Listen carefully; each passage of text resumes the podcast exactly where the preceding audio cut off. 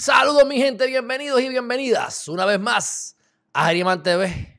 Si no lo has hecho todavía, suscríbete a este canal, geriman.tv, para noticias, temas legales, análisis político, de sexo y religión.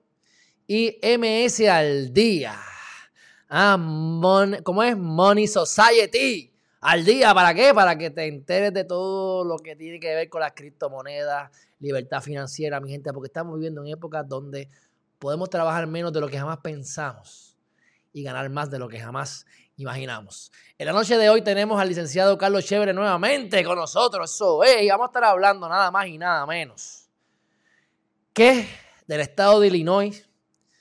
Y ves que muchas veces lamentablemente abusan de, de los adultos, pero también cogen de bobo a los niños, a los menores de edad, los engatusan, los engañan, les inventan historias falsas y los ponen a confesar de manera como quien dice ilegal. Y ahora se está haciendo una, se hizo una, una ley, o por lo menos pasaron, no sé si ya se aprobó, eso no lo dirá el licenciado, para que no se pueda hacer. Así que, dicho eso, hermanazo, bienvenido a Geriman TV. Cuénteme, ¿cómo estás? ¿Cómo estás, hermanazo? Gracias por darme la bienvenida a, tu foro, como siempre. Gracias a ti, gracias a ti. Estamos de show, gozando como siempre. Cuéntamelo.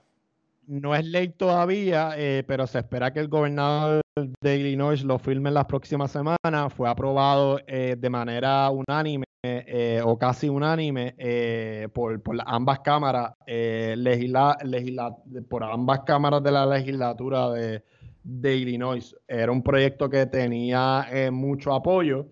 Este, por el caso particular eh, del sobrino de, esta persona de la serie, ¿cómo se llama la, serie esta que se hizo bien famosa? ¿Cuál? Nada, eh, eh, hay un menor. Illinois estaba radicándole cargo a, una persona que, que, tiene dos seasons de un documental eh, que se hizo bien famoso eh, en Estados Unidos. Y, ese documental era la vida de esta persona y eh, donde él estaba tratando de probar que, a él lo estaban haciéndole unos cargos fatulos en su contra y que él estaba metido preso incorrectamente. Y a uno de los que se llevaron enredado fue al sobrino de esa persona que se hizo el documental y usaban la confesión del sobrino eh, para tenerlo a él preso todavía. Y el caso del, del, sobrino llegó hasta el Tribunal Supremo Federal porque tenía que ver con una confesión eh, que le hicieron usando táctica eh, deceitful o engañosa. Por ejemplo, a un adulto, y te lo voy a poner de esta manera, a un adulto yo puedo decirle, mira, fulanito que yo tengo ahí, que cogí contigo, ya él me confesó ya él me dijo que, fueron ustedes dos. Ah, exacto. Y, eso es mentira. pero eso, lo hacen con los adultos. Pues por eso, con los adultos yo lo puedo hacer. Pero con los menores, pues, pues yo no lo haría con los menores porque para mí es lógica este proyecto de ley. Y eh, si tú quieres extraer una confesión válida eh, de un menor, pues úsala con, eh, usando la verdad. yo voy más allá.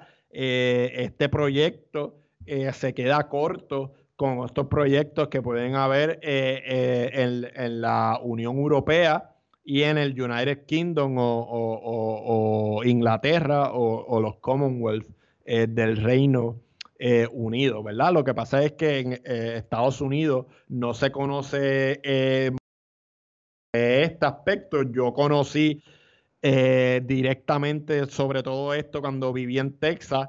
Eh, eh, Estados Unidos es más alto de wrongful conviction en, todo el mundo por X o Y razón. O sea, wrongful conviction que meten preso equivocadamente. Correcto, correcto. Y esto es por, por, por, por un distintivo de razones. Entre ellas, pues que en la mayoría de los estados los jueces, los fiscales, eh, son electos por el pueblo y, las acciones que toman representando a las instituciones se hacen la mayoría de las veces pensando eh, en un valor político en vez de un valor legal. Entonces, imagínate que ocurre un crimen espeluznante en una ciudad eh, eh, que nadie conoce de un estado y en esa ciudad no se haya resolvido el crimen o no haya encontrado a la persona que cometió el crimen y tienes presiones a, esto, a estas personas que son electas, le metes, ya le estás creando presión a que encuentren el criminal. Hasta los sheriffs en la mayoría de los estados son electos eh, eh, por el pueblo y por estas razones, pues tienen unos porcentajes bien altos de, wrongful convictions porque buscan la manera eh, posible o la manera más rápida de, cerrar el caso o de resolver el caso para quitarse la presión de, de, encima. Y, y, otro detalle interesante, ¿verdad? Que yo pienso que el público debe de conocer eh, el público que te escucha y debe de conocer es que en Estados Unidos la mayoría de, los estados, por no decir todos los estados, pero la mayoría de los estados tienen compañías que, se dedican a la administración de cárceles.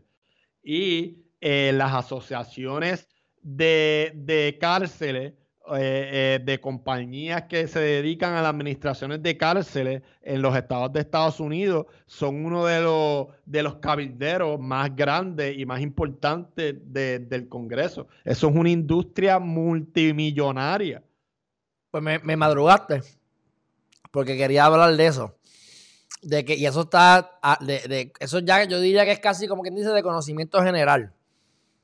Que las cárceles son muchas veces privadas, lo que significa que hay un lucro evidente de las convicciones. Y han habido casos que han metido preso a jueces por, y hablo específicamente de las cárceles juveniles, o sea, de menores de edad, que todavía más wrongful convictions debería por lógica haber con los menores, porque mientras más presos, más chavos del gobierno recibe alguna empresa privada. Entonces, comentando sobre lo que dijiste de, de, las decisiones para emociones y, para la gente que vota por mí. Mala mía que te interrumpo un momento. Eh, hace poco también eh, el Supremo Federal en Estados Unidos decidió que una prohibición eh, de, de tú encarcelar jóvenes de por vida en una cárcel no se iba a hacer retroactiva a todos los jóvenes que ya habían sido encarcelados y habían y están cumpliendo una condena eh, de por vida eh, en la cárcel. Así que con más razón todavía, eh, son muchas cosas que a tu vez, cuando tú las pones en un vaso de, por lógica, te lleva a, a la aprobación de proyectos como lo que aprobaron en el estado de, Illinois. Entonces lo que estaba diciendo era que si es aquí, con los casos como por ejemplo Jensen, como otros tantos, que los jueces después aumentan las fianzas excesivamente y actúan de acuerdo a la presión pública y política, porque, ay, el que dirán. Imagínate si fueran como en Estados Unidos, en estos lugares como por ejemplo en Texas que me dice, que son electos por el pueblo. Aún más político sería eh, la cada persona o cada juez etcétera. Así que yo creo que ninguna de las dos maneras es la correcta ni la perfecta, ni la, ni la de electo ni la de por. ¿Verdad? Porque el problema no es el sistema, es el ser humano que está dentro del sistema que no sirve. Porque imagínate, si hay jueces que roban panty y brasieles y los cogen presos y después les, quitan la licencia, ¿qué podemos esperar? Cualquiera puede ser juez entonces, cualquiera puede ser abogado, como tú y como yo. Lo que hace falta es persistencia. Porque te puedes colgar en 15 exámenes y te puedes colgar la reválida cuantas veces sea, cinco, creo que son seis, y puedes ser abogado al final del día licenciado. Cuestión de que, tenga, el que persevera triunfa, aunque seas un mediocre.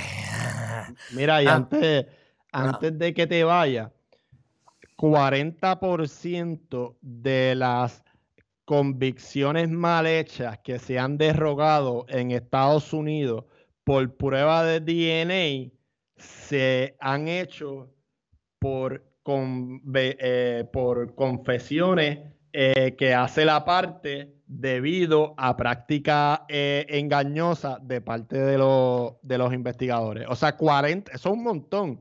40% de las condenas mal hechas que hacen y que derroban en Estados Unidos eh, fueron hechas por, por, por confesiones voluntarias de, de, personas a través de métodos eh, engañosos. Pero que, que, conste que esto solamente aplica a los niños, así que esos métodos de engaño van a seguirlos utilizando. O sea, vamos a robar tú y yo. Y es como que, ok, te tengo a ti en un cuarto y a mí me tienen en otro cuarto. Mira, Alejandro, chévere dijo que tú lo mataste. Chévere me dijo que tú lo mataste. Y ya, tú vas preso. Así que yo tú, y, y como somos dos tecatos, pues las probabilidades de que te me vires es bien probable. A lo mejor no te me viraste. Y entonces digo, pues no, si me chévere me va a chotear, mejor, mejor choteo yo. Y tú te preguntas, ¿por qué a menores y no a adultos y, y, no a todos? Bueno, porque los menores, ¿verdad? Y esto es de la perspectiva que yo lo veo, los menores están susceptibles a, a, a dar una confesión voluntaria de algo que no hicieron. Eh, yo creo que si de tres, de tres jóvenes tú me pones ahí, yo creo que de esos tres jóvenes, dos eh, confiesan algo que no hicieron y el otro no. O sea, que... que, que... Es que tú lo puedes manipular más fácil. Tú lo Correcto. hiciste, tú lo hiciste, sí, yo lo hice, yo lo hice y, y se lo creen. Y se eso lo es creen. posible y es probable y eso pasa, pasa. Así que muy triste, pero me alegro por el, el estado de Illinois. Algo más, hermanazo, que quiera hablar sobre este gran sí, tema. Lo que te quería comunicar que, que Estados Unidos, ¿verdad? Y esto yo no lo digo eh, eh, como crítica, sino lo digo como una invitación a las personas para que conozcan más de, de la nación que quieren unirse, ¿verdad? Aquellos que son estadistas y, sepan que Estados Unidos está bien atrás en reformas eh, con, constitucionales slash criminales.